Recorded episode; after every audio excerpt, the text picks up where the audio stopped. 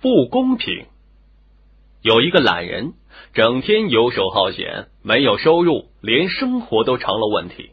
好心的邻居劝懒人：“你可以去守墓啊，这个工作一定很轻松。”可是没多久，懒人就回来了，并愤怒的对邻居说：“气死我了，我不干了。”邻居问：“为什么呢？”懒人答：“太不公平了，他们都躺着，就我一个人站着。”